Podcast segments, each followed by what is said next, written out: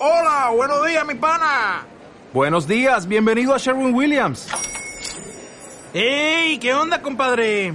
¿Qué onda? Ya tengo lista la pintura que ordenaste en el ProPlus app. Con más de 6.000 representantes en nuestras tiendas listos para atenderte en tu idioma y beneficios para contratistas que encontrarás en aliadopro.com. En Sherwin Williams somos el aliado del PRO.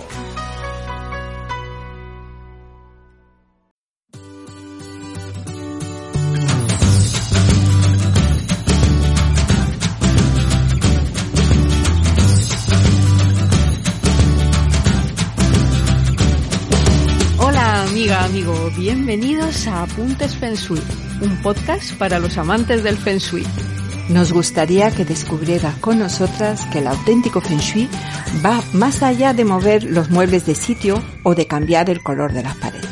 Su objetivo final es ayudarte a cambiar tú mismo, tu interior, para ayudarte a ser más feliz y ayudar a todos los que te rodean. Me acompaña eh, Chusa Dueña, más de tres décadas dedicada profesionalmente al Feng Shui a través de su consultoría Kinergy.es. Y Cruz Gabardón, escritora, además de ingeniera y emprendedora digital.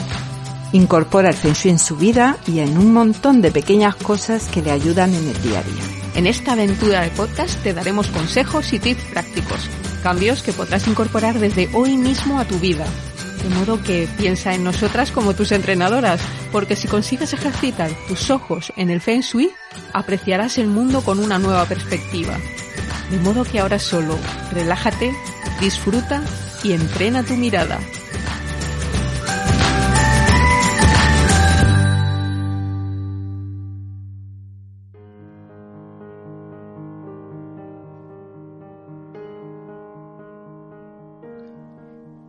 Muy buenas, aquí estamos de nuevo para volver a tocar un tema que ya, ya tocamos por encima, bueno, ya incidimos en la parte de, de la mesa del escritorio y hoy vamos a ahondar un poco más en el lugar del trabajo. ¿Por qué? Pues porque como a todos, a la mayoría de vosotros os está pasando, el teletrabajo y sobre todo el trabajo desde casa ha venido para quedarse. Vamos a trabajar sobre esta idea. Mm, buenas tardes, Chusa Dueñas, ¿cómo estás? Buenas tardes a todos. Aquí estamos, de nuevo dando consejos de Feng Shui. Te vamos a recomendar para algunas cosas que vuelvas a retomar datos que ya, que ya te comentamos en el podcast 3, el podcast sobre el escritorio, donde ya, como te decía, ya incidimos en algunos elementos del lugar de trabajo que hoy vamos a repasar y vamos a profundizar, yo creo que bastante más. Tenemos un montón de, de cosas para, para comentar hoy. Yo creo que nos va a quedar un, podcast bastante, bastante jugosito. Entonces, prepárate, toma nota, porque vamos a comenzar con estos apuntes de Feng sobre el lugar del trabajo. Y lo principal yo creo que es definir cómo, eh, qué características debe tener el espacio en el que trabajamos. Y, estas características van aplican tanto al espacio en el que trabajas si estás trabajando en casa, como también si estás en una oficina o en algún entorno externo. ¿Qué es lo primero que debemos de decir ¿no? a la hora de elegir el lugar para, para trabajar, Chusa? Pues fijaros bien que pasamos mucho tiempo trabajando. Eh, junto con la cama es uno de los lugares donde más tiempo eh, estamos eh, allí ubicados, ¿no? Entonces, claro, el trabajo tiene mucho que ver con no solo con mi prosperidad, sino también con sentirme bien y realizado. Para eso tengo que poderlo desempeñar de una forma, yo diría, pues en condiciones. Y una de ellas, la más importante, es que sea un lugar aislado. No puedo empezar a trabajar aunque yo esté en mi casa y aunque yo esté sola o solo y que tenga la tele, que tenga el sofá, que tenga... Es decir, que sea el mismo espacio donde yo normalmente pues estoy viendo una película o quedo con los amigos o jugamos.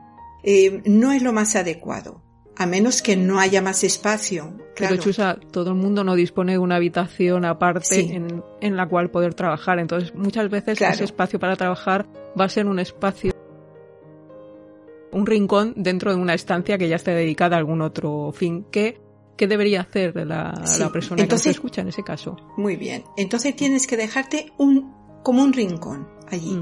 Es decir, hay un, sitio de, si es tu salón, por ejemplo, un sitio del salón que es el de trabajo, que es el que ahí no, no estás jugando a juegos o no estás viendo película, no es trabajar encima del sofá, porque eso no, no es lo más favorable. Puede ser un día, una ocasión especial o, o, excepcional, pero de normal no serás tan productiva, te cansarás más, no te concentrarás igual. Entonces lo mejor es dejar un pequeño escritorio, una pequeña zona, un pequeño rincón donde yo tengo ahí el ordenador para trabajar, la silla cómoda para poder trabajar, donde puedo poner en algún cajón los papeles que estoy utilizando en ese momento. Otra, otra cosa que comentamos, esto ya lo hablamos también cuando hablamos del escritorio, tiene que ver con la documentación o el material que necesitas para trabajar. Entonces sí que vamos a, a recomendarte que toda la documentación que necesitas para realizar tu trabajo pues esté en el espacio en el que trabajas, no en una habitación separada, que te tengas que ir a otro lugar a buscar pues cada vez que necesitas consultar un libro, consultar eh, unas facturas o algo así. Y, y también el recordar que es importante que esta documentación se mantenga también separada del resto de documentación que es de, de, administración de la casa, ¿no? Lo que pueden ser pues tus papeles domésticos, tus facturas, tus escrituras, en fin, el, eh, los seguros y todos esos papeles que, que guardamos que tienen que ver con, con, con, nuestra vida, ¿no? ¿Algún detalle más sobre, sobre esto, sobre cómo almacenar la documentación, como el material que puedas necesitar? Porque hay tantos trabajos. Esto tiene la explicación de lo que hablamos en los primeros podcasts sobre el orden, sobre la mente, sobre el espacio. Eh, si yo tengo eso ordenado, por ejemplo, si tengo aquí donde tengo el lugar de trabajo o de estudio, porque aplicarlo también para el estudio si está estudiando una oposición o preparando un curso de lo que sea. Entonces, yo me disperso menos, mi mente se dispersa menos que si está por muchos sitios de la casa o incluso si tengo ahí otras cosas como más personales o cosas de hobbies o entonces voy a dispersar la mente y tengo que hacer más esfuerzo tengo que, me cuesta más concentrarme, ¿no? Entonces es una forma de aprovechar bien ese esfuerzo que estamos haciendo y al mismo tiempo que, que no nos cueste tanto, ¿no? Eh, alcanzar el objetivo que, que queramos. Sí, fíjate porque si no eres capaz de mantener eh, estos papeles, estos documentos separados, eh, en cierto modo lo que estás indicando es que no eres del todo capaz de separar tu vida laboral de, tu vida privada, ¿no? Entonces es, Eso es. recomendable. Aquí nos gusta eh, como la parte que es privada está aquí, eh, llega hasta estos límites y la parte que es personal está aquí, llega a estos límites. Y tú tienes que tener claro cuando estás en un modo o cuando estás en otro, ¿no? Y tus documentos o están en una parte o están en la otra y tú estás trabajando con una intención o estás ordenando papeles y haciendo cosas con otra intención que es, que es puramente personal, ¿no? Sí, porque, perdón, porque con el teletrabajo esto es más difícil. Tener en cuenta que cuando teletrabajamos o las personas que trabajan desde casa o estudian desde casa, a veces no tienen bien definido esa frontera entre cuando yo estoy trabajando a cuando yo estoy descansando o estoy de forma lúdica. Y eso es importantísimo porque es lo que decimos. Voy a tener mucho mejor resultado si yo descanso cuando toca si yo cuando estoy trabajando no tengo mi distracción, es decir, es aprovechar al máximo ese esfuerzo que estamos haciendo y además ayudarnos de esas energías para que no sea más rentable a todos los niveles.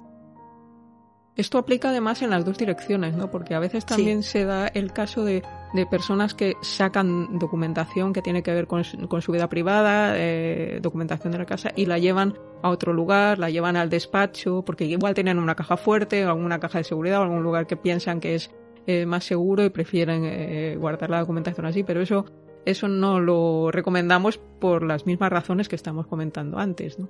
Si tengo que guardar algo en la caja fuerte, por ejemplo, que solo tengo una, no voy a poner dos, una para trabajo, otra para personal, entonces tengo que diferenciar lo que es de trabajo en carpetas de trabajo o en sobres de trabajo y lo que es personal en su sobre, en su carpeta. Es decir, sí que cuando yo voy a abrir esa caja tengo perfectamente claro que una cosa pertenece a un ámbito y el otro al otro. ¿Y recomendamos algún lugar de, la casa para tener la información o la documentación que es propia, personal o propia de asuntos de asuntos privados que no son laborales, eh, laborales, alguna zona que sea más adecuada que otra. Normalmente si tenemos un despacho, que es una habitación despacho, podemos tener un pequeño armario, un pequeño, una pequeña cajonera donde voy a poner, porque toda esa documentación, todas esas facturas, porque normalmente igual cuando empiezo a comprobar las facturas o hacer las cuentas de, de casa, lo voy a hacer en el despacho. Si no tengo un sitio, lo normal es ponerlo en el salón. No es adecuado en el dormitorio, en el salón, y tiene que ser un sitio en el que no es accesible, por ejemplo, para un niño, que me pueda sacar toda mi documentación, mi factura, o bajo llave, en un cajón con llave, por ejemplo, un armario con llave. ¿Te imaginas, mamá ha hecho estos monigotes en las escrituras de la casa? o un sobrino que mm. llegue, por ejemplo, y que los niños son muy inocentes y les gusta ver, pero mm. no por, por, más que por curiosidad, es por, por, porque les gusta experimentar. Entonces abren cajones, abren puertas, y les gusta mirar y pueden sacar algún documento pues que no queremos que vea nadie, que, que es personal nuestro. Entonces, por eso es mejor tenerlo bajo llave o que no sea de fácil acceso. Y también porque si lo dejamos muy a la vista, es lo que hablamos siempre con la prosperidad y todo, todo esto tiene mucho que ver en que es como que yo eh, dejo que los demás eh, se metan en mi vida, en lo más privado de, de mi vida, ¿no? Mm. Y eso no, eso normalmente no nos interesa. No, nunca. Mm. Aunque sean nuestra madre, nuestro padre, nuestra, no. Menos. Sí, porque yo tengo que poder enseñarles lo que yo quiera, cuando yo mm. quiero. Es decir, no cuando, imagínate que, que, que, le has comprado algo y que lo quieres guardar porque es una celebración de sus, su aniversario de boda. Imagínate a tus padres. Y ven ahí la factura o lo que sea, pues ya has roto la sorpresa. Eso no tiene mucha importancia, pero hay otras cosas que sí. Mm, pero es una simplificación de cosas más complicadas que pueden quedar e-, expuestas. Luego, otra, otra situación común es que el lugar en el que trabajemos pues sea esa habitación multi eh, multifunción que a veces tenemos en casa, que lo mismo sirve para, pues para que se quede mi madre cuando, cuando viene a visitarme o, mis sobrinos cuando, cuando pasan la noche en casa. ¿Qué, mm, qué tenemos que decir ¿no? de, cuando trabajamos o, elegimos trabajar en un espacio donde además tenemos una cama, la típica cama para, para invitados, ¿no? Porque hay, hay algunas recomendaciones también en ese caso. Sí, es importante tener un armario con la documentación más importante que tenga llave, para que mm. si dejo a alguien ahí, puede ser mi madre, pero puede ser alguien de, de compromiso. Entonces que no pueda acceder a mi documentación. Y luego si tengo una cama, nunca es para el Feng Shui recomendable tener camas vacías, aunque sean para invitados. Eh, lo, lo, ideal es un sofá cama o una cama plegable. Si ya tengo la cama, no la voy a tirar. El Feng Shui siempre queremos aprovechar las cosas. Entonces no la monto como, no, no la visto como una cama, sino como un sofá. Lo dejo como sofá, busco una tela bonita que me guste, pongo cojines y cuando alguien va a dormir allí es cuando pues la, le pongo la sábana, le pongo la almohada, le pongo las mantas, lo que haga falta. Pero mientras lo dejo como sofá. Sí, en realidad no tiene por qué ser un sofá cama adquirido como tal, sino un, que el, espacio que tengas lo, lo, hagas eh, lo hagas funcionar como sofá la mayor parte del tiempo, ¿no? Mientras tú lo estás observando es un es un espacio más social, no es un mueble más social como un sofá y cuando es necesario pues se transforma en, en una cama, con lo cual tienes las dos funciones y estamos mejorando el, el puntito feng shui del, del espacio. Recordar siempre que tener camas vacías, a menos que una persona se ha ido de viaje, por ejemplo, que vive personas que están separadas y que, por ejemplo, los hijos vienen cada semana o cada 15 días. Ahí sí tenemos su cama porque es algo muy habitual. O, alguno de la familia que se ha ido de viaje aunque esté un mes, sí.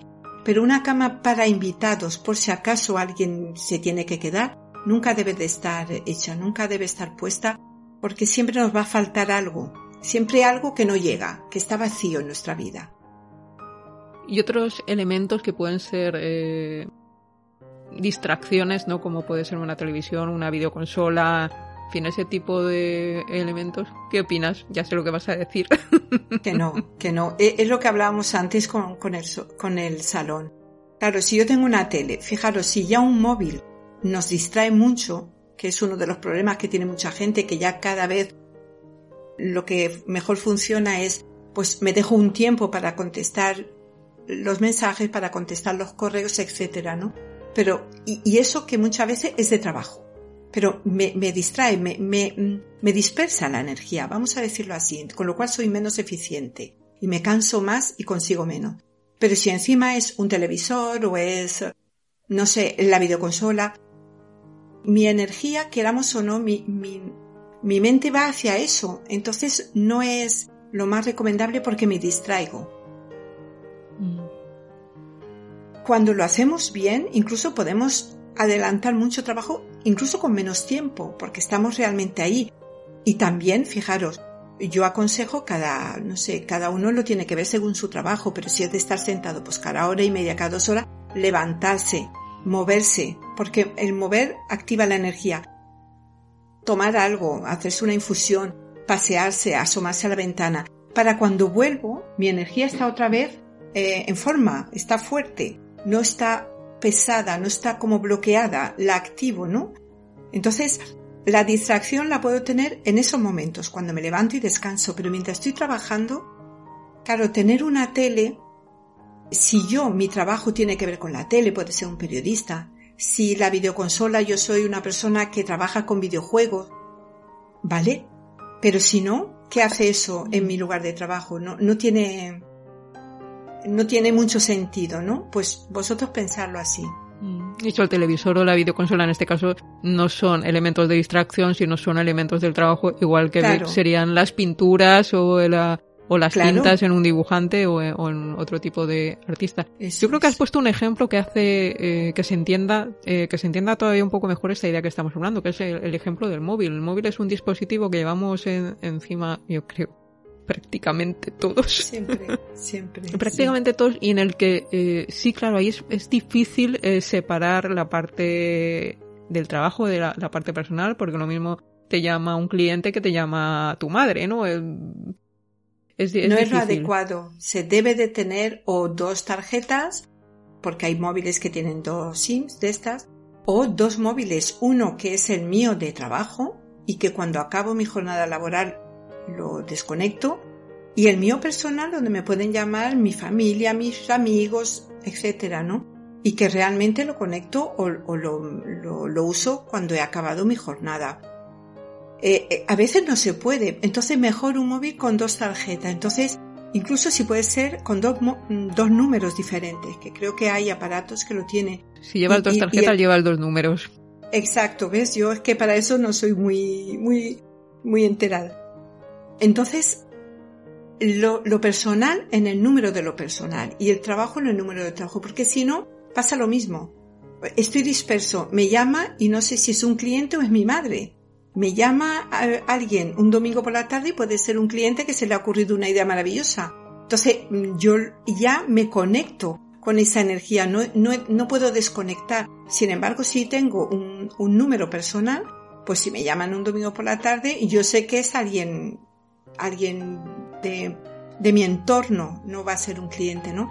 Entonces, aunque os parezca a veces más, eh, como más, más complicado porque tener dos números y tal, es mucho más efectivo, sobre todo para vosotros, porque el desconectar, como eh, el Feng de hecho, la mente para él es muy importante porque conseguimos la felicidad a través de ella también, ¿no?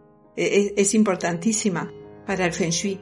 Claro, si no sabemos diferenciar, si no sabemos desconectar, si no sabemos dónde está nuestro sitio en cada momento o qué estamos haciendo en cada momento, no vamos a, ni vamos a ser felices ni vamos a ser eficientes y nos cansaremos más, estaremos más estresados. Hay, eh, hay muchas razones y veréis cómo mm. a la larga lo agradecéis. Sí, estamos incidiendo mucho en esta idea porque probablemente sea la idea reina de, este podcast. O sea, si eres capaz de, cuando te llevas el, trabajo o el trabajo lo realizas desde tu casa, si eres capaz o, el cómo te podemos ayudar a, que seas capaz de diferenciar claramente cuando estás en modo trabajo y cuando estás en, modo personal. Yo, el ejemplo del móvil y los me gustaba, espacios. Claro. Perdón, perdón, sí.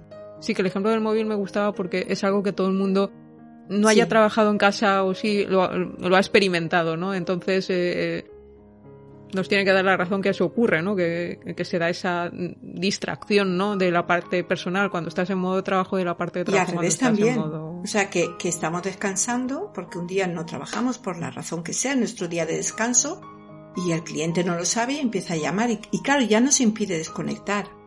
Pero fijaros, yo también incido en, en, en el espacio de comer, por ejemplo. Yo no debería estar con el móvil de trabajo. Lo tengo que tener en silencio, lo tengo que deja- dejar en el despacho. Porque comer es alimentarme, es alimentar mi cuerpo, pero es un momento en el que yo descanso y mm, como que me recupero, ¿no? Como Mm. cojo fuerzas, eh, le, le echo gasolina al cuerpo, ¿no? Si estoy pendiente, a menos que sea una excepción, luego no voy a ser tan, no voy a tener tanta claridad, tanta lucidez, no voy a ser tan eficiente. Entonces, a veces, aunque tengamos mucho trabajo, si compartimentamos los, los, el horario y, y lo, lo seguimos, eh, veréis cómo funcionáis mejor y trabajáis más, adelantáis más con menos horas. En mis años de trabajo en, en la multinacional, eh, al final una, una de los grandes aprendizajes ¿no? que, que al final te llega ¿no? y al final cuando lo aplicas te das cuenta del, del, del paso adelante que das es cuando aprendes realmente a decir que no, ¿no? Que decir, este no es el momento de esto y este no es el Claro. momento de esto otro. Y eso hace que puedas hacer muchas más cosas y, y las puedas hacer mejor, porque si no al final no Mejor. terminas de hacer bien, Eso es, no terminas de hacer bien lo que estás haciendo en ninguno de los eso es. Eso de los momentos, ¿no? Eso, eso es muy Porque no estás es en situación. Es decir, cuando tú estás comiendo puedes decir o tomar una decisión que no es la más correcta porque no estás en situación, no tienes la misma lucidez cuando estamos en el despacho. Por eso es tan importante tener un espacio propio de despacho, porque ahí es como que ya nos, nos situamos energéticamente, pero también mentalmente, de que esto es ya trabajo. Entonces, estoy más pendiente, eh, no, es más difícil que me salte algún detalle o que se me olvide algo. Eh, si me llaman, puedo estar más, pues eso, con más claridad a la hora de, de resolver la situación, ¿no? De la otra forma, no, porque mi mente puede estar dispersa. Mm, O sea, yo lo aconsejo firmemente. mm. Y ahora otro consejo también difícil de implementar sobre todo para las madres y los padres que tienen niños pequeños y es cuando trabajas en casa y cuando tus hijos están en casa pues porque no están pudiendo ir al colegio como estamos viendo ahora durante algunos momentos de, de la pandemia y están interrumpiendo continuamente cuando tú estás en tu horario de, de trabajo, ¿no? Entonces, ¿cómo, cómo manejar eso, ¿no? Porque cómo enseñar, cómo enseñar, cómo transmitir a tus hijos que en determinados momentos no te deben de interrumpir salvo que sea necesario. Mamá, el hermanito se está tragando algo, ¿no? algo, Sí. algo que sea, que sea una, O sea, una caído, sí. Mm. Que no es el Sí. continuo mamá mira, mamá ven, mamá, digo mamá, pero Sí. vamos, igual puede ser papá, ¿no? Mamá, papá ven, eh, cómo, qué difícil, ¿no? Es enseñar eso, pero yo creo que también es importante hacer ese esfuerzo, enseñarlos, ¿no? Enseñarles a, a respetar esos, esos momentos, porque es que tú estás en tu trabajo. Es importantísimo porque además ellos lo van a aprender también, que cuando están trabajando o están estudiando es espacio de estudiar, que no es, no es momento de, de- de chatear o de, o de estar en el Facebook o, o alguna otra red que puedan tener el día de mañana ellos, ¿no? Y eso es constancia de los padres. Y también de si ellos tienen que estar porque no hay más remedio por la situación, ponerlos a hacer algo de trabajo ellos, no sé, de deberes, de algo de estudio para que ellos vean que es un espacio para eso.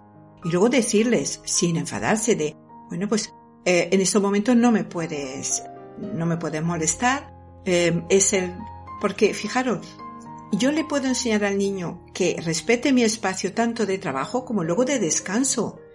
Cuando estoy viendo yo una peli y ellos están haciendo otra cosa, porque también les voy a mostrar que yo luego les dedico tiempo también a ellos, cuando estamos todos juntos, jugando, viendo otra peli con ellos o lo que sea. Y eso les va a ayudar a ellos también centrarse, no dispersarse tanto. Pero claro, no lo pongáis a hacer los deberes con la tele enchufada, porque damos un mensaje contradictorio, Mm. sino pues en su escritorio o con la tele apagada. Es decir, que ellos vean realmente con el ejemplo y, y tener paciencia porque son niños y, y querrán estar y querrán molestar, ¿no? ¿Qué es lo mejor? Pues si van a la escuela, trabajar mientras están en la escuela. Es preferible que te pongas, no sé, a pasar la mopa cuando están ellos, aunque molesten más, pero no en momentos de trabajo. No hacerlo al revés, ¿no? ¿Por qué? Pues porque tu trabajo te tiene que dar, en teoría, una, un- una prosperidad, ¿no? Tiene una contrapartida. Y si lo podemos hacer bien, será con más facilidad, porque lo muevo energéticamente de otra forma. Entonces, los niños son muy de repetición. Eh, lo que ven es lo que al final hacen. Entonces, les enseñamos, pues eso, a respetar el espacio, a respetar los tiempos, y ellos luego lo van a aplicar. Luego, cuando sean adolescentes, no vais a tener ese problema de no se pone a estudiar, se distrae con una mosca, que, que es lo que le pasa a muchos niños porque tienen muchos estímulos externos, ¿no? Muchos. Y eso es algo además en lo que suelen co- coincidir los, eh, los pedagogos y los profesionales de la educación, que no, eh, no enseñamos con lo que decimos que hay que hacer, sino con lo que hacemos ¿no? Eh, cada es. día. Entonces Eso cuando tú haces y estás mostrando a tus hijos que este momento es de concentración, es serio, es de- les estás enseñando también estás sentando, ¿no? Estás poniendo ahí cucharaditas, ¿no? Para que en algún momento ellos sean capaces de, de Sí. hacer eso también en su, en su vida, en su futura es. vida, pues como estudiantes primero y como profesionales después. Ahora, otra muy habitual, yo además el ejemplo lo tenemos aquí detrás, ¿no? Trabajo, trabajas en, en tu despacho y es el espacio, es el lugar donde están las librerías, es donde están las estanterías y donde normalmente están la mayoría de, de los libros de la casa, pero hay también algunos matices sobre esto, ¿no? Algunos eh, puntos a tener en cuenta sobre esto, a menos que seas escritor. Entonces, podemos considerar que los libros forman parte Sí. de tu trabajo. Sí, sí, sí. Realmente en el despacho, en la zona de despacho, tendría que haber los libros que realmente tienen que ver con eso, o que yo puedo necesitar consultar, o que me inspiran incluso, ¿no? Pero a nivel de trabajo. Y luego, en lo que es el salón de la casa, tener los libros de ocio, como novelas o lo que cada uno quiera. Hay veces que no se puede por espacio, yo lo entiendo. Entonces, es lo mismo que con la documentación, tengo que separarlos. Es mejor tener una estantería o una parte de la estantería Mm. la más cerca de la zona de trabajo con los libros que yo utilizo para el trabajo, la documentación o lo que sea, y luego un poco más alejada los otros libros que también eh, yo soy muy amante de los libros, entonces eh, me gusta tenerlos. Si puedo los separo ¿eh? en dos estanterías, si no, pues siempre una parte para lo de trabajo y la otra para lo personal. Por Así lo menos no- que yo no estén mezclados mejor. los libros, ¿no? No, no, exacto. Aunque los que tengas ordenados por colores. Claro, pero si estos son, pues yo que sé, en mi caso, de Feng Shui, pues todos los de Feng Shui en un sitio. Y luego todas las novelas, pues en- están en otra estantería, ¿no? Mm. Con eso yo me ayudo a mí. Es decir, compartimento. Eh, no me disperso y soy capaz de concentrarme más, pero mi energía se centra en lo, en lo que yo estoy haciendo. Y cuando estoy leyendo una novela, estoy en la novela, no estoy pensando en el trabajo que me queda pendiente mañana. Y eso es muy importante porque yo voy a funcionar mejor y voy a tener más salud mental y física. Y vamos a recordar otro, otro detalle que ya, del que ya hablamos en el podcast 3. Te recordamos que puedes volver al podcast 3. De hecho, deberías de estar suscrito a este podcast. Si no lo estás, mm, ya estás tardando. Ya estás tardando. no, te, no te pierdas ninguno de nuestros próximos capítulos. Primero las relaciones, uno de los temas que más nos piden, ¿no? Pero el trabajo es el segundo porque tiene mucho que ver no solo con nuestra prosperidad, como casi todo el mundo sabe, sino con yo sentirme realizada, pensar que yo estoy haciendo algo con mi vida, con mi misión en la vida, ¿no? Entonces es un tema muy importante en el que, con el que tenemos que, que incidir y cuidarlo mucho. Si además eres eh, Tierra 2 este año, que tienes el 1 ahí. si has escuchado nuestro podcast de las energías del año Tienes que 2021, escúchalo, escúchalo, Sí. que te, te interesa Sí. mucho. Sí, sí. Nos faltaba un, un elemento de, como yo te decía, ya, ya lo comentamos en ese podcast, que es el hecho de tener fotografías o retratos familiares de la familia, los hijos, el marido, en fin, la, la, la pareja. Es muy de serie esto y de película, Mm, de que tienen ahí su familia. A ver, tener una foto, un cuadro, un marco con la foto de tu familia, muchas veces lo que hace es que te motiva. ¿eh? Te, te dices, yo lucho por, por que ellos te- estén mejor, para que estemos todos felices. Incluso en los momentos más difíciles los tengo ahí como mi referente en la vida, ¿no? Para nosotros los hijos, la familia, la pareja es muy importante, ¿no? Ahora, una, no voy a tener una cuando eran pequeños, cuando juegan a, cuando van a natación, cuando juegan a rugby, otra con mi madre, otra con mi padre. No, eso no es el espacio. Eso tiene que estar en mi salón, que es el sitio de, de, de reunión y de social, ¿no? De mi casa. Pero en el trabajo, eso es distracción. Energéticamente mm, me distraigo y salgo de la, de la casilla del trabajo. Llamémosla así. Pues yo en la oficina he visto, vamos, paredes, paravanes, eh, mm, monitores plagados de fotografías, sobre todo de las fotografías de los niños, de las vacaciones, eh, en fin. De... Mm, Claro, pero eso muchas veces porque en el fondo, no queremos eh, estar ahí. una, que no queremos estar Mm. ahí y otra es que tengo, hay, algo falla en mi trabajo y tengo que demostrarme a mí misma, mostrándoselo a los demás, que, que mi vida vale la pena por algo. Entonces yo ahí lo, lo miraría, es decir, ¿qué, ¿qué está fallando? Porque incluso que tu trabajo no te guste, que puede pasar, que sea un trabajo que es lo que has encontrado y te sirve pues para ganarte la vida y poder comer. Tú tienes que mirarlo así. Es decir, pues este trabajo no es el trabajo de mi vida, pero me permite pagar mi factura, me permite, si mis hijos necesitan algo, pues poderlo comprar, o yo misma, o irme luego de vacaciones, o irme al cine el domingo si me apetece. Es decir, que tengo que buscar de que el trabajo solo es una parte de mi vida.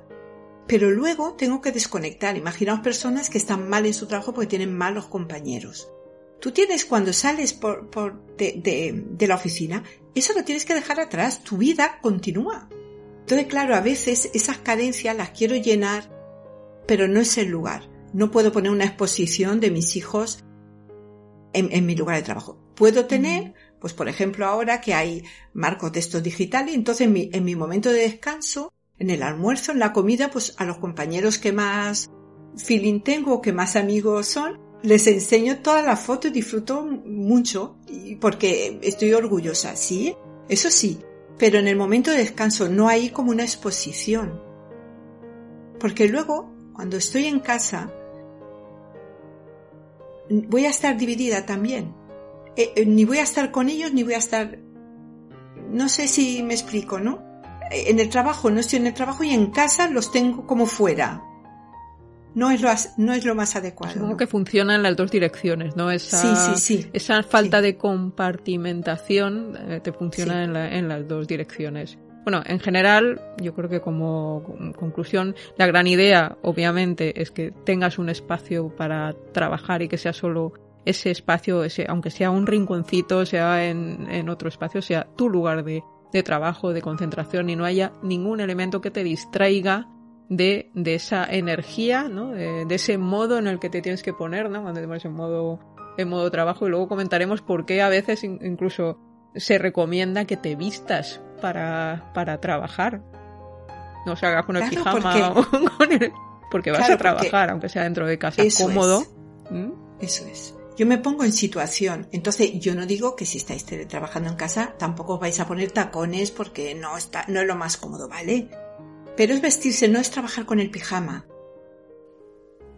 Es como estoy ahí dando un mensaje al universo, ¿no? Estoy emitiendo una energía de que realmente este trabajo ni es importante en mi vida, ni tiene peso energético, ni yo me lo tomo en serio, ¿no? Tal vez. No, ¿me puedo poner ropa cómoda? Bueno, sí, porque si no tenemos que salir, pues la ropa cómoda, calentita, sí. Pero no es el pijama. A menos que yo esté enfermo y tenga que hacer algo preciso y luego me voy a la cama, que no deberíamos, pero hay excepciones a veces. me tengo que vestir ¿eh? y, y voy a trabajar. Porque es como cuando vamos a la cama. ¿Por qué nos ponemos un pijama? Porque es, mi mente se va preparando de que ya ha acabado la jornada, yo tengo que desconectar de todo y voy a acostarme para dormir y conciliar el sueño reparador. Eh, lo otro es, lo mismo, ¿no? Yo tengo que mi mente se prepara ¿eh? y se mete, se pone en situación.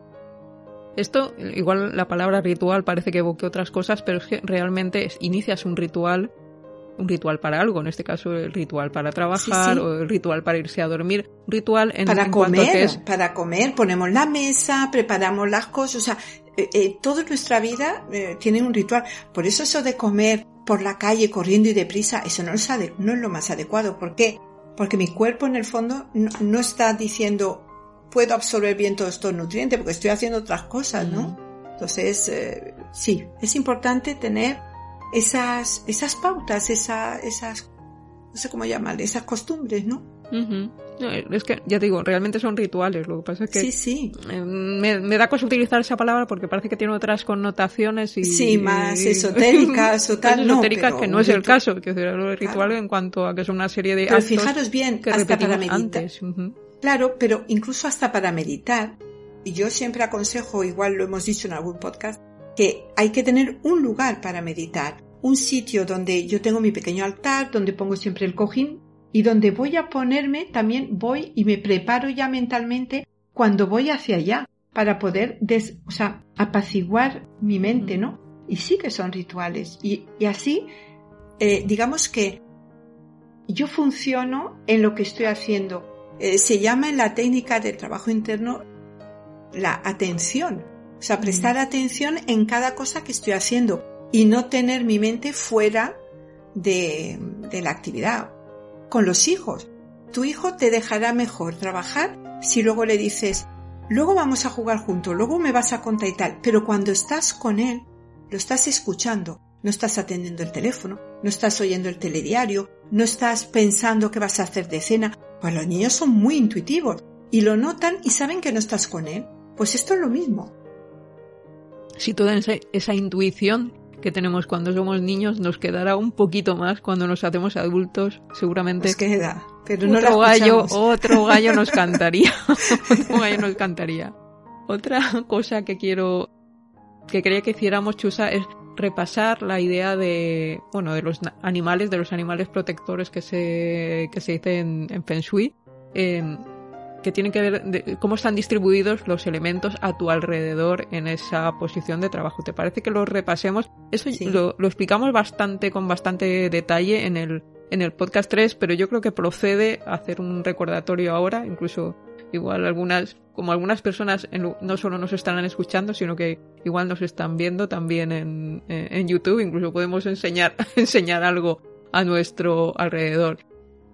El primer elemento es el, digamos, el lugar donde estamos, ¿no? El, claro. Entonces, yo situada, claro, situada sentada en el escritorio, ahí tengo que tener acoplados los, los animales, vamos a llamarlo así. Mirad la silla. La silla tiene que ser lo más alta posible. Aunque no tenga ventana detrás, pero si la tengo, muy importante.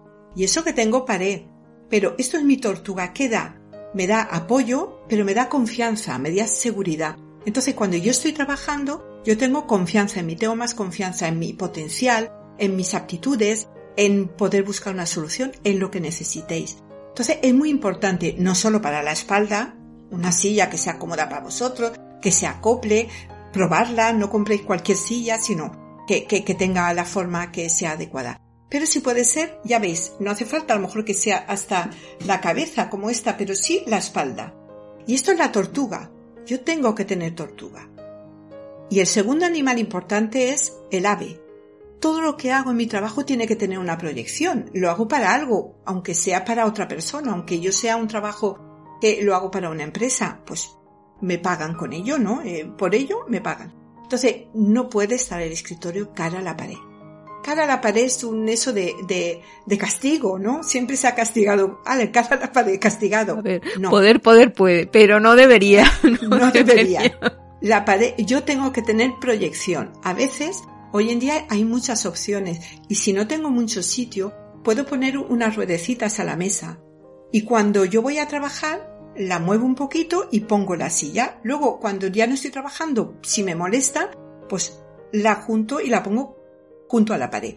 Eso no importa, pero cuando yo estoy trabajando tengo que estar cara al espacio, una para tener proyección y otro para controlar todo el espacio, la puerta, eh, todo lo que hay delante de mí. ¿Por qué? Porque así controlo la energía. La puerta es una de las de los elementos que más se tiene en cuenta a la hora de colocar eh, a las personas, ¿no? Mirad, os voy a poner un ejemplo. Que, que, que nuestros, nuestros yayos, nuestros abuelos, eh, ya lo hacían, hacían su, su feng shui intuitivo, que tendría otro nombre, ¿no? El, el cabeza de familia siempre se ponía que él lo, lo veía todo, lo controlaba todo. No se ponía de espaldas ahí mal situado, sino se ponía ahí en la cabeza, o sea, en la punta de la mesa y todos a su alrededor viéndolo. Eso es controlar el espacio. Es en la posición de poder, sí. Eso es, es la posición de poder. Entonces, yo en mi despacho tengo que tenerla porque yo controlo, pero no solo el espacio, voy a controlar si me viene algo para buscar adecuada, una solución la más adecuada. Para cuando algo, eh, no sé, me estreso, puedo manejarlo mejor. Cuando, no sé, alguien me está rebatiendo algo, un cliente, algo, yo, seguramente yo tengo las respuestas. Eh, sí, puedo equivocarme, pero tendré la respuesta. Entonces, soy, tengo más facilidad para podérselo explicar, para poderle decir lo que es lo que está pasando, ¿no? Entonces, yo necesito controlar eh, la energía de lo que estoy haciendo, porque si no es como que todo el mundo me lleva por donde quiere, ¿no? Entonces necesito tener ave. Esos tres primeros eh, elementos son primero tener eh, la parte de detrás de nosotros cubierta, que si lo que tenemos es una ventana, cortina, cortina echada o detrás de nosotros debe estar eh, eh, haber algo que nos proteja. Delante de nosotros deberíamos de tener eh, la vista, posibilidad de, aparte que eso es bueno para, es bueno para la vista también, ¿eh? porque de vez en cuando hay que apartar la mirada, hay que enfocar al, al infinito, ¿no? Esto es un... a, a, a, más lejos para que los ojos que para se que los ojos descansen con la pantalla, sí. Mm, efectivamente de pantalla. Y luego aparte tenemos que tener en nuestra posición de sentados eh, o de trabajando, si trabajas de pie, pues de, de pie, hay, hay trabajos mm, de todo tipo en nuestro campo visual debe de estar la puerta. La, podemos, mm, la, debemos ver, aunque sea por el rabillo del ojo. Tenemos que ser capaces de saber si alguien entra o sale de la habitación. Si tienes eso controlado, ya tienes la mayor parte del trabajo hecho, pero todavía hay un par de elementos más que son los a tu izquierda y a tu derecha. Sí a la izquierda, que no sé, como esto está grabado, no sé si os saldrá a vuestra izquierda, pero a vuestra bueno, izquierda. Bueno, a, la izquierda, a tu mano izquierda, donde tengas tu mano izquierda. eh, tenemos el dragón. Y el dragón es el animal que me da la sabiduría. El, el dragón en la mitología, como ya hablamos cuando hablamos de los animales, eh, es un, eh, tiene sabiduría, eh, eh, es el que me permite con lo que yo sé hacer, ¿no? Necesito el dragón potente. Ahí tengo que tener los elementos más altos. Puede ser una estantería, puede ser una lámpara, puede ser un elemento, lo que sea. Más alto, los elementos más altos a mi izquierda. Y luego a mi derecha tengo el tigre.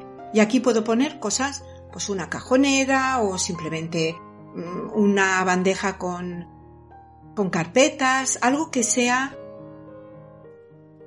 que, que, esté así, digamos, la izquierda alta y, y el tigre más bajito.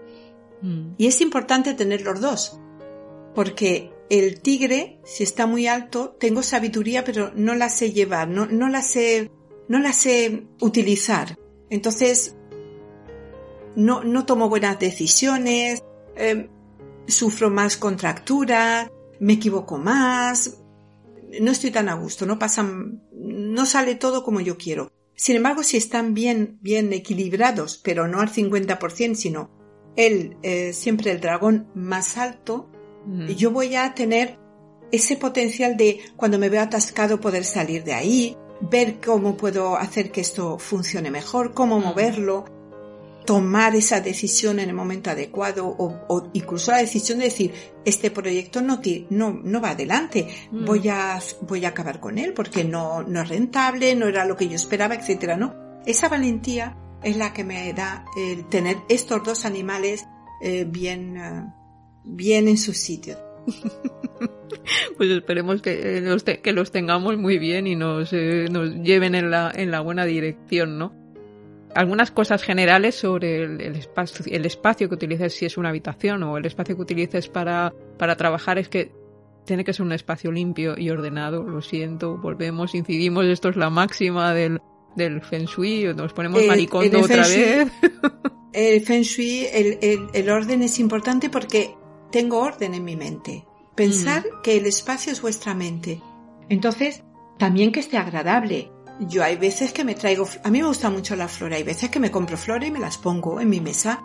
¿Por qué? Porque de verlas como que trabajo más a gusto, no sé. O tengo pequeños detalles pues que tienen que ver con mi trabajo, como un dragón, etcétera, ¿no? Claro, porque tiene que ser también un espacio la silla cómoda, ¿no? Pero luego que yo esté bien, que, que esté limpio, que esté ordenado, que, que esté, intentar que esté lo más silencioso posible. A veces puedo poner música, pero no esa música, no sé, que, que, tiene una letra que os invita a bailar y que os distrae de lo que estáis leyendo o, o escribiendo, sino cualquier música que, que, sea inspiradora para vosotros. Recordar que la música... clásica es muy buena. ¿eh? La música clásica sobre todo es muy buena, pero bueno, hay quien no le gusta, pues cualquier otro tipo de música. También porque la música te aísla del exterior, de si oyes el tráfico, oyes vecinos, oyes eh, en la oficina de al lado alguien que está hablando por teléfono, etc. La música como que te envuelve más, ¿no? Te huela bien. O sea, si entras en tu despacho y huele mal, tú no estás a gusto, porque aunque te acostumbras, pero la pituitaria, el olor tiene mucho que ver con el cerebro, ya no nos concentramos igual, ¿no? el, olor va, el, olor va, a la parte más antigua de, de nuestro cerebro. Eh, obviamente, nada roto. Agradable. Nada roto, nada que no funcione. Si, si es un espacio en el que tienes contenedores de reciclaje, por ejemplo, pues porque utilizas materiales que se desechan, asegúrate que no estén ahí siempre como que se desbordan. Rebosando, ¿no? Eh, que rebosando, es, No es un ecopar, es para utilizar. Puedes tener comida, por ejemplo, hay gente que le gusta picotear o algo a media mañana, media tarde, bien, pero en un cajón. Cuando la necesita o la vas a utilizar, abres el cajón, coge tus galletas o tu snack o lo que quiera. Pero no encima de la mesa. ¿Y la cafetera o el esto del té que se lleva mucho ahí en las oficinas? Mm, concepto moderno, neoyorquino.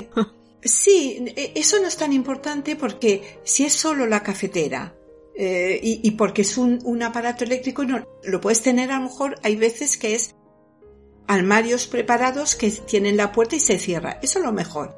Pero puedo tener la cafetera, pero no voy a tener la cafetera, el café ahí, el azúcar. No, eso en un armario o en otra habitación. Pero es como tener agua. El agua es importante porque tenemos que hidratarnos y nos tenemos que acordar de, de, de cuando la vemos, ¿no? Pero no, no tengo una despensa aquí para que si vienen 10 personas voy a poder invitarlos. No. El despacho, a menos que yo sea cocinero o cocinera Y, y, me dedique a cocinar. Entonces es diferente. Evidentemente los elementos que tienen que ver con tu profesión no cuentan, con, no cuentan como la función eh, con la misma función para ti que para, que para los demás. y luego, hay algunas emociones quizás que se dan cuando estamos trabajando que nos pueden servir como indicador de que hay algo en el feng shui del espacio, del espacio de trabajo que quizás tenemos que revisar o, o prestarle un poco de atención. Si quieres las, repasamos rápidamente, ¿no? Porque son un poco consecuencia de, de las ideas que ya hemos comentado que hemos comentado antes. Por ejemplo, si estás irascible, o sea, que te enfadas, te... que te comes a alguien de vez en cuando. a ver, eh, también si es algo excepcional que os pasa ese día porque habéis tenido un mal día o os duele una muela, es diferente. Yo digo que sea algo, cuando hablamos de estas emociones, que se os repite, ¿no? Y sobre todo más en, vuestro lugar de trabajo. Vamos a, para que nadie tampoco si un día se enfada piense que lo tiene mal. Pues eh, el enfadarse o el estar irascible o el perder la paciencia tiene que ver con el tigre y el dragón. Esto es porque el tigre es más potente que el dragón y entonces el tigre crea irascibilidad, pero también crea accidentes que nos demos que nos enganchamos, que nos damos un golpe. Esto es que el tigre es demasiado grande. Entonces, compensarlo, bajar ese elemento y poner algo, o tal vez poner un elemento más alto, aunque sea encima de la mesa. Una pila de bandejas para carpetas, por ejemplo, o una lámpara, simplemente, en el lado del, dragón, ¿eh? para que el dragón siempre eh, sobresalga del tigre. Recordar vuestra mano izquierda, lo que queda a vuestra mano izquierda es eh, el dragón. Más alto. Sí, dragón tigre. Tu izquierda tiene que ser más alta que tu derecha. tu derecha tiene que estar, tiene que estar presente, pero en una altura más, más baja. Otra cosa, por ejemplo, estoy en la posición de trabajo y me duele la espalda, no sé, o, tienes miedo, te falta confianza, no te sientes seguro de, lo que estás haciendo, ¿qué, nos indica eso? ¿Mm? Eso es la tortuga. No tengo una buena tortuga. Entonces, bueno, también mirar que estéis en buena posición, porque a veces tenemos malas posiciones de estar trabajando en, en una mesa y tal, ¿no? Que sea un buen sillón. Si estamos muchas horas, esto es como la cama la cama estamos muchas horas, tiene que ser un buen colchón, pero el sillón igual, tiene que ser un sillón que se adapte realmente a, mí. Entonces, si todo está bien, el sillón está bien y tal, una, o el sillón es muy bajito y no me protege toda la espalda, o tengo algo a mi espalda que me está desprotegiendo. Puede ser una ventana eh, y estoy en un piso muy alto y no tengo cortina o no tengo store. Em, sobre todo, cuidar la tortuga. ¿eh? A ver qué tenéis a vuestra espalda. Yo me fijaría en eso. El otro día una, oyente nos consultaba por un, por un espejo que tenía en la, en la parte de atrás de, la cabeza y que le incomodaba, ¿no? Le incomodaba porque eh, digamos ese espejo le estaba quitando instintivamente mm. sin saber feng shui ya lo sabes es, como mm. Tener ahí como una puerta no los espejos son como puertas no que y entonces no estoy incómodo es como estar eh, de espaldas a la puerta. Mm. Aunque estés sola en el despacho, Justamente siempre estamos pendientes. Sí, sí, que te puede venir algo y que no y, que no lo ves. Y no lo ves, entonces mm. estás más pendiente de, de, energéticamente muchas veces no somos conscientes de, de, lo que hay detrás, ¿no? Entonces por eso hay que protegerse las espaldas. Eh, eh, la expresión está bien bien dicha, ¿no? Y por eso tengo que controlar yo el espacio y la puerta. ¿Y qué pasa? ¿Y qué pasa si pues, en el trabajo pues no me valoran, no, no consigo progresar, no, no voy hacia, hacia adelante quizás como, como a mí me gustaría o como yo desearía. No salen mis proyectos, mm. el proyecto que yo presento luego se lo lleva a otro porque le hace cuatro cambios, era mi proyecto inicial, lo ha pum pum y se lo ha llevado otro. Es un problema de AVE. Ahora recordamos. Tengo que tener mm. proyección, eso es. No tendrás la mesa de cara a la pared, que ya lo hemos dicho, que eso no. si la tenéis cara a la pared, porque hay veces que no se puede hacer otra cosa. Yo entiendo que el espacio es el que hay.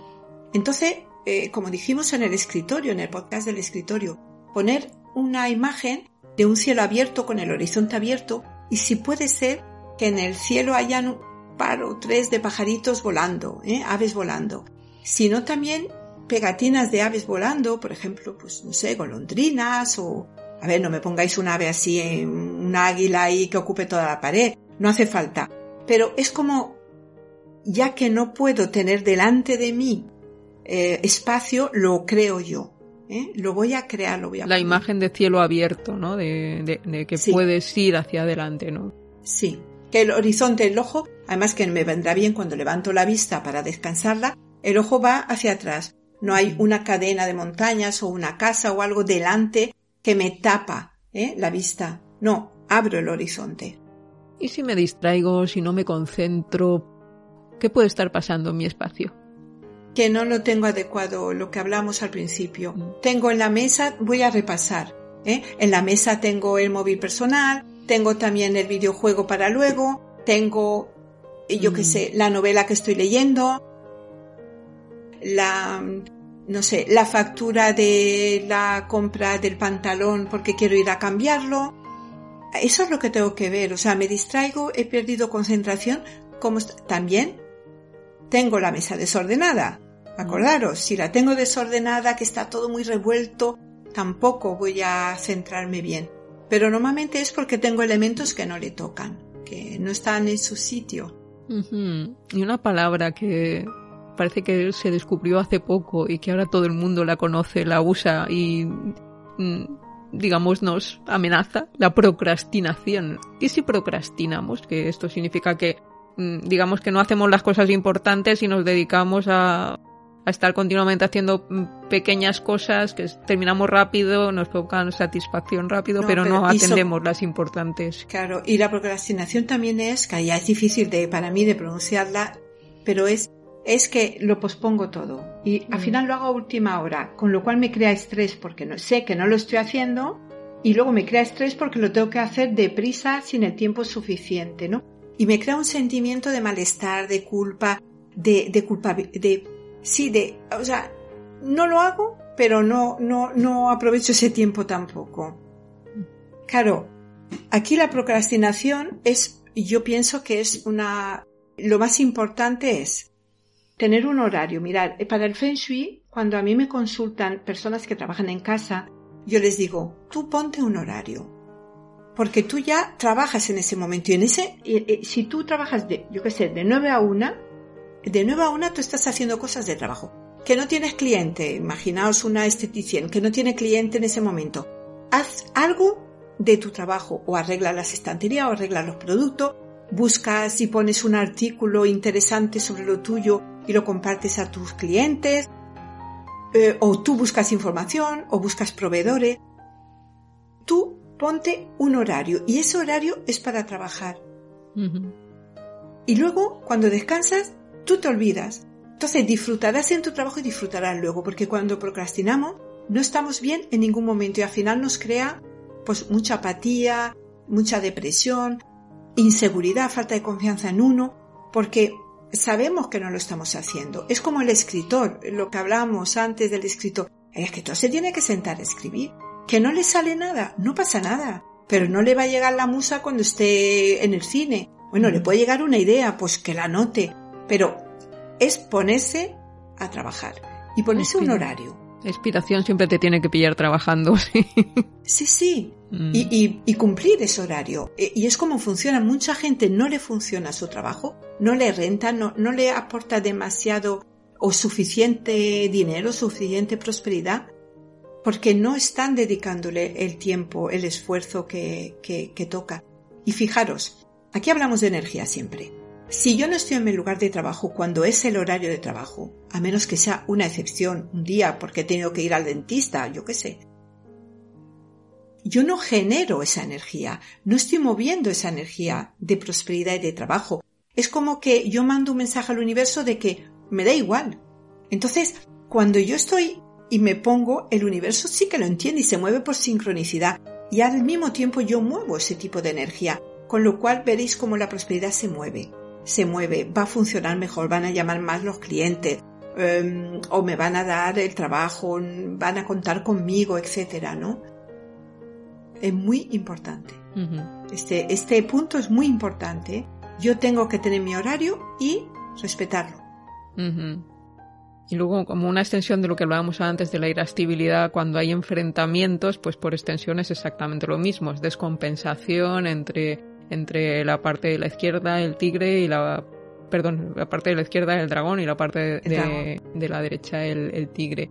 Y si sientes que, que ganas poco dinero, que no se te compensa, que no te fluye el trabajo, que, que nos está indicando eso de que debemos revisar en el espacio. Sería un poco todo lo que hemos dicho adecuarlo. Si yo veo que esto no me funciona, pues empiezo a ver todos los detalles que hemos dicho. Pueden haber otras razones que habría que hacer un estudio de Feng Shui, porque sabéis que los espacios tienen tendencias a veces y he colocado mi despacho en un sitio donde la prosperidad no mm. se favorece. Entonces ahí habría que trabajarlo de otra forma. Eh, eso ya tiene que hacer una persona que, que, sepa, ¿no? Pero yo intentaría ponerme el horario, adecuarme el espacio, tener los, los animales, trabajar, implicarme, no distraerme y veréis como a pesar de estar en un sitio tal vez que no es el adecuado, eh, empieza todo a funcionar. Porque fijaros, si yo no estoy en mi lugar de trabajo las horas que me tocan, la prosperidad no puede llegar. No me van a llegar clientes, no me van a llegar mm, proyectos, no me va. ¿Por, ¿Por, qué? Porque yo estoy lanzando un, un, un, mensaje energético de que me da igual. Uh -huh. Entonces, no, ahí no. También luego tengo que mirar más cosas. ¿Estoy cobrando lo correcto? Porque a veces no nos sabemos valorar. Y cobro tan poco que no, no, no, no me da para vivir. Entonces ahí hay que readecuar, ¿no? Hay muchas más cosas a tener en cuenta, pero todas tienen que ver con mi confianza, con mi seguridad, con estar bien en el espacio y si yo lo tengo bien, uh -huh. eh, eso lo voy a, me voy a posicionar mejor, me voy a valorar más. Y un consejo, si ahora mismo pues o no tienes trabajo y, y lo que quieres es como recomenzar, pues eh, la idea es eso mismo, o sea, haz como una especie de reset reseteo también del espacio que te rodea. O sea, pues coge de nuevo tu currículum, coge de nuevo el espacio en el que trabajas, límpialo, ordénalo, archiva, tira lo que ya no proceda, reescribe tu currículum y vuelve a enviarlo. O sea, vuelve a iniciar, pues a lo mejor cosas que crees que ya has hecho, pero digamos cambia la energía, agita, eh, no, agita el envase. Muévela, en este caso, mover la energía, mm, claro. Agita el envase, y una vez que esté agitado el envase, entonces vuelves a, a accionar y, y, con un poquito de ayuda del, del, universo seguro que, que, te irá mejor esta vez. Ya hemos hablado del... Uh... Re recordar, uh, puntualizando sí. lo que dice Cruz, eh, con mucho acierto, pero cuando algo, alguna área tenemos bloqueada, tenemos que moverla.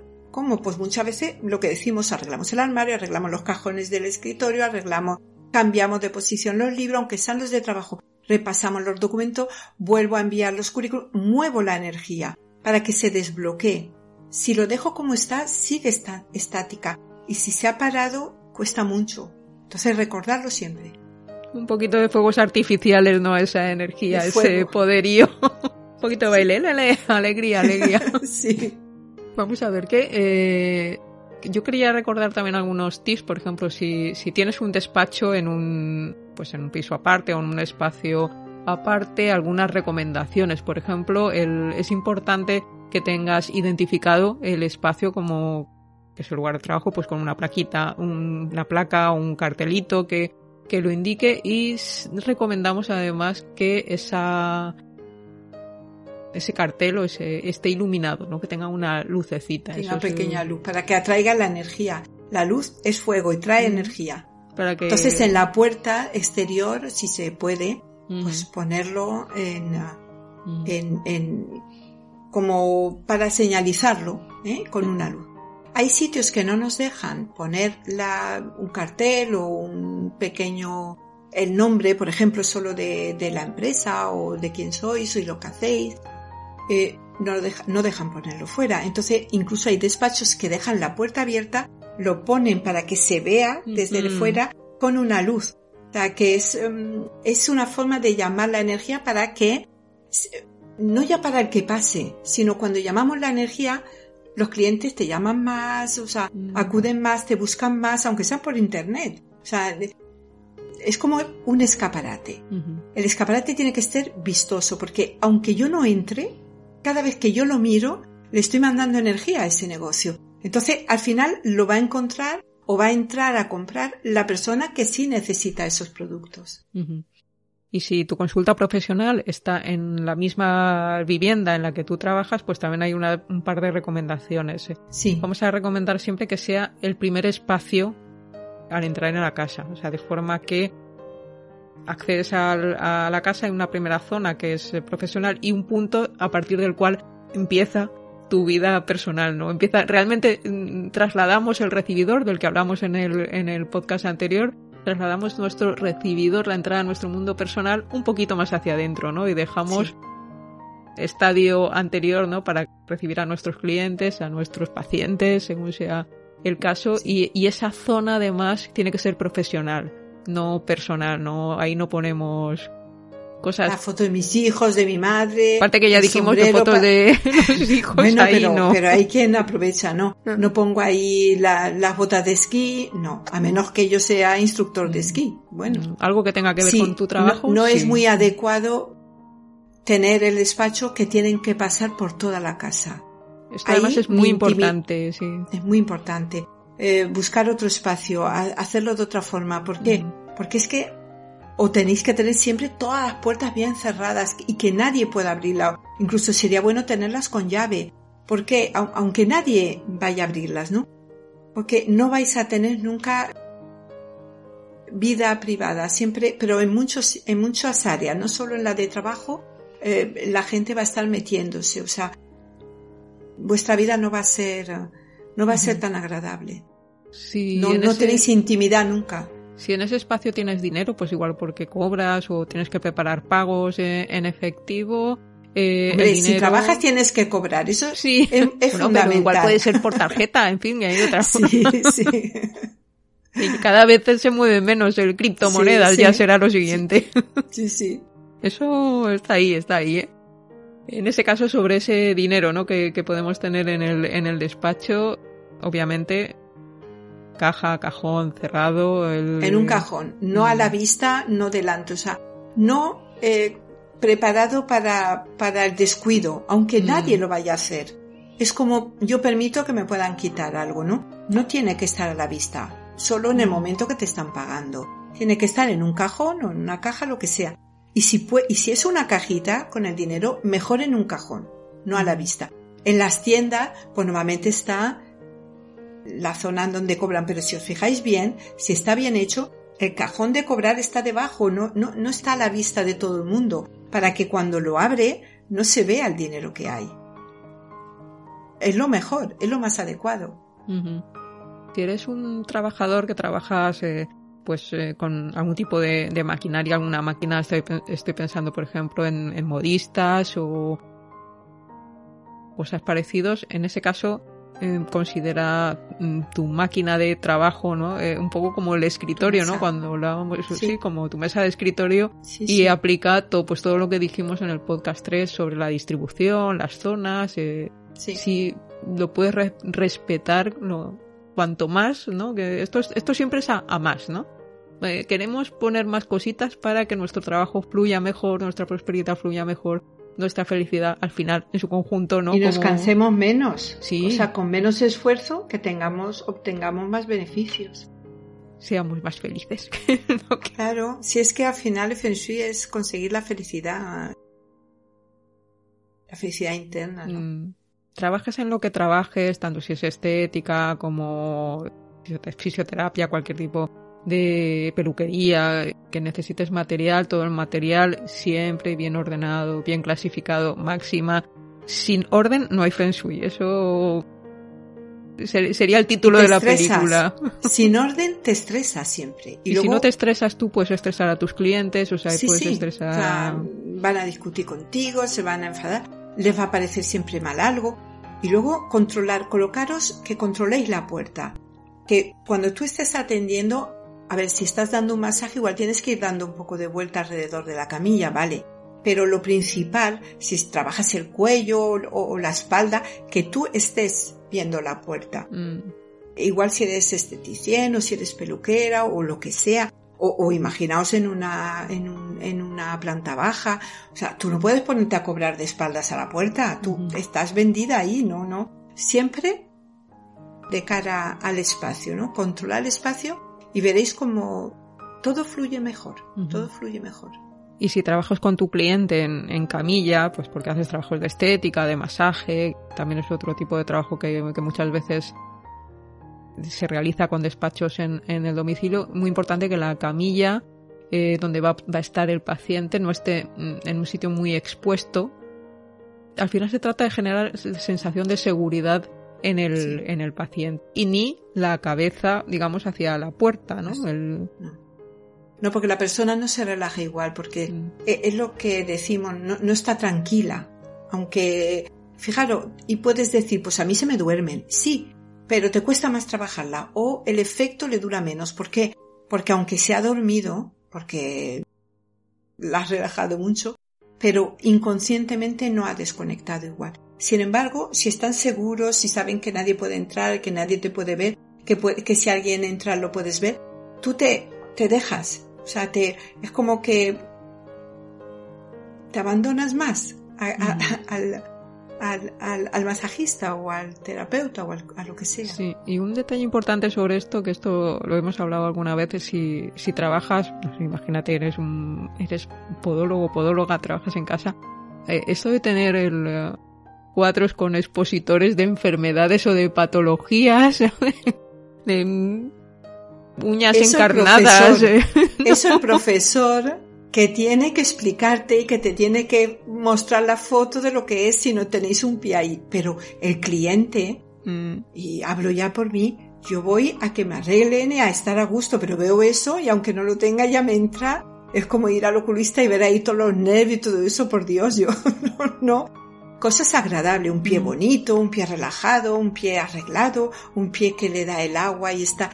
¿Por qué? Mm. Porque la persona se va a a relajar, incluso va a notar, va a estar menos tensa y va a notar menos dolor porque se tensa menos, va a tener más confianza en ti. el, mostrarle eso no quiere decir que tú sepas más, sino es, es incómodo ¿eh? y, y, no es muy buen feng shui, porque en lugar de tú vender salud, estás vendiendo enfermedad. ¿eh? Eso es para explicarlo. El profesor, un aula para explicarlo, sí, porque necesita enseñarlo, pero si no, no. Y eso vale para todo, sea un pie, sea el ojo, sea eh, la piel, sea la espalda, lo que sea.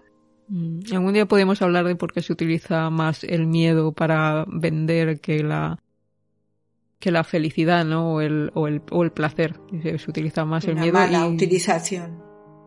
Depende de cuál sea tu objetivo.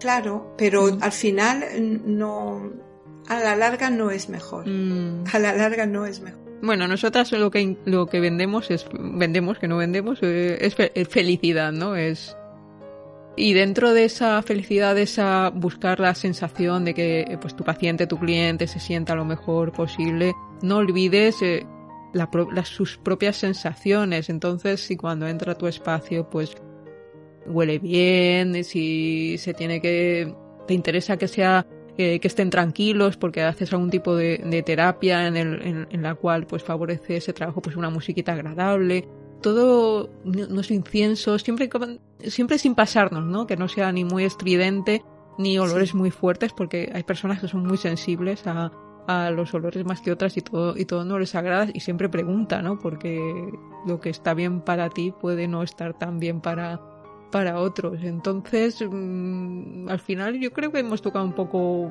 casi todo lo que sí. lo que queríamos decir.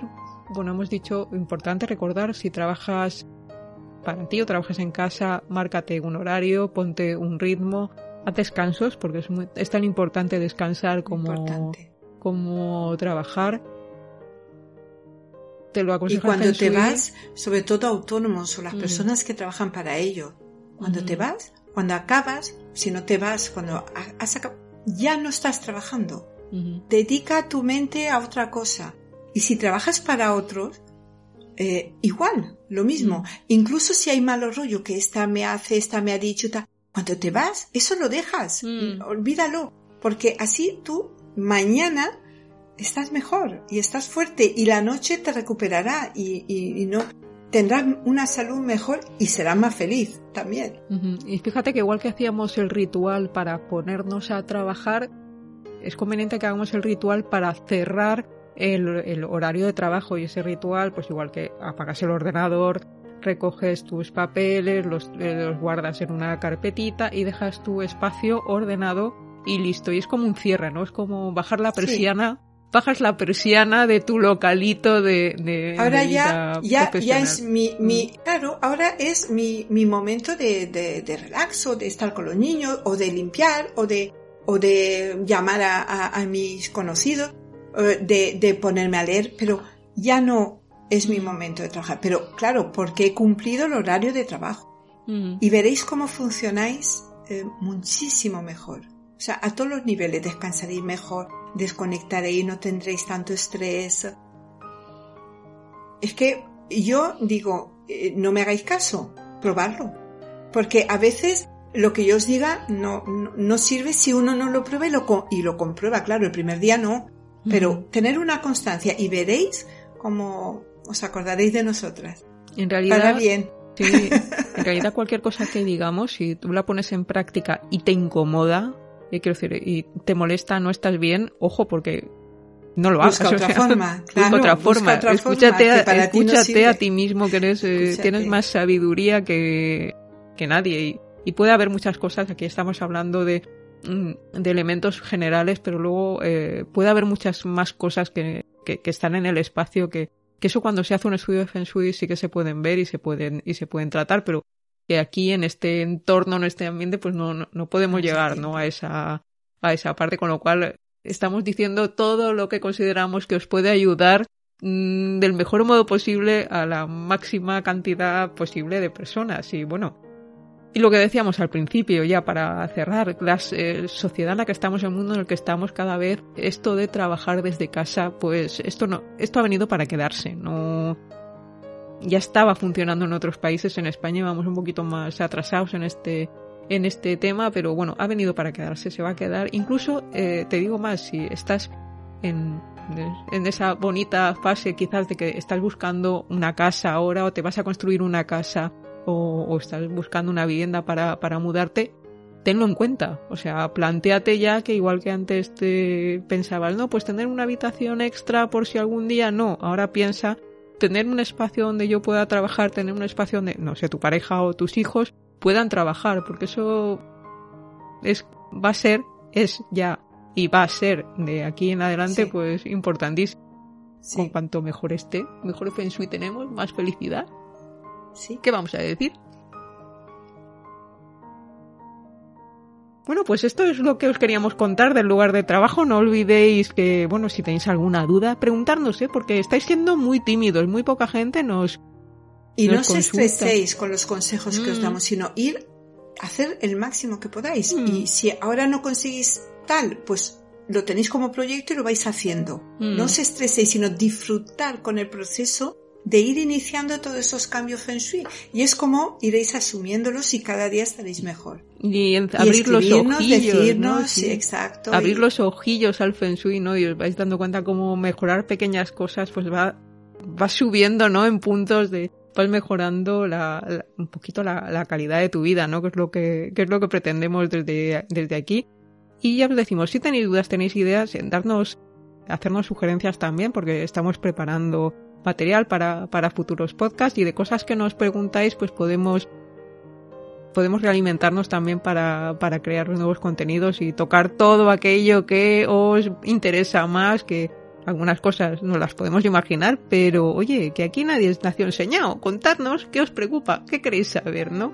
Que aquí y estamos para decidnos si os gusta, os ha gustado este formato en vídeo, porque Mm. es un poco, lo hemos hecho así, como para probar, a ver qué tal salía. Bueno, Madre si mía, qué vergüenza. ya. Igual no No. deberíamos decirlo, que igual luego cuando lo editemos decimos, no, no, no, no, no lo ponemos. Eh, Exacto.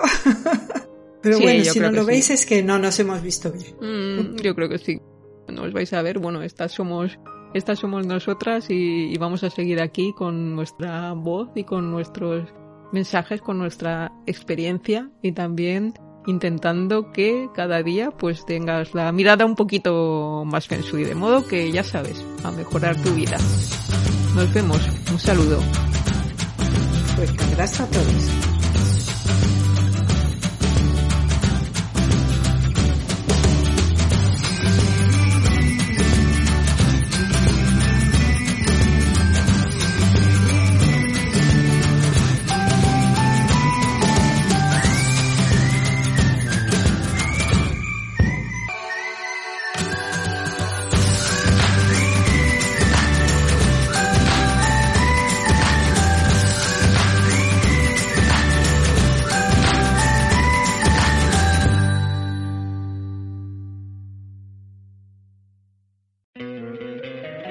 Encantaría tener 100 dólares extra en tu bolsillo? Haz que un experto bilingüe de TurboTax declare tus impuestos para el 31 de marzo y obtén 100 dólares de vuelta al instante. Porque no importa cuáles hayan sido tus logros del año pasado, TurboTax hace que cuenten. Obtén 100 dólares de vuelta y tus impuestos con 100% de precisión. Solo con Intuit TurboTax. Debes declarar para el 31 de marzo. Crédito solo aplicable al costo de la presentación federal con TurboTax Full Service. Oferta sujeta a cambios o cancelación en cualquier momento.